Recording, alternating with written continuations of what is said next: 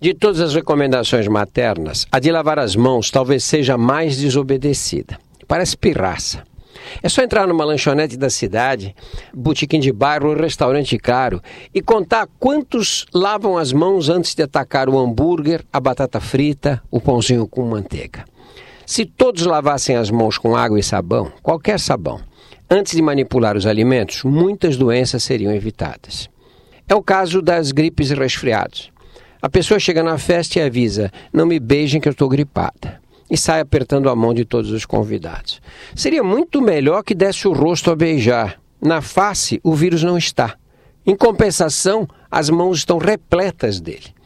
Quem fica gripado assoa e coça o nariz o tempo todo. Como consequência, os incautos que apertaram a mão infestada, ao coçar o próprio nariz ou os olhos, semearão as partículas virais diretamente nas mucosas. É possível que sejamos tão renitentes em lavar as mãos porque vírus, fungos e bactérias são seres minúsculos. No fundo, acho que não acreditamos na existência deles. Mas fica um pouco chato.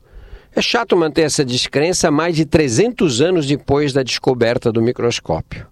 Uma medida tão simples como a lavagem das mãos tem grande importância em saúde pública. Por exemplo, se fosse possível convencer todos os que trabalham nos hospitais, principalmente médicos e enfermeiras, de que antes e depois de pegar uma pessoa doente as mãos precisam ser lavadas, haveria uma grande diminuição do número de infecções hospitalares. Se conseguíssemos ensinar as mães a tomarem o mesmo cuidado antes de tocarem qualquer coisa que vá à boca do bebê, haveria redução importante da mortalidade por diarreia infantil no país.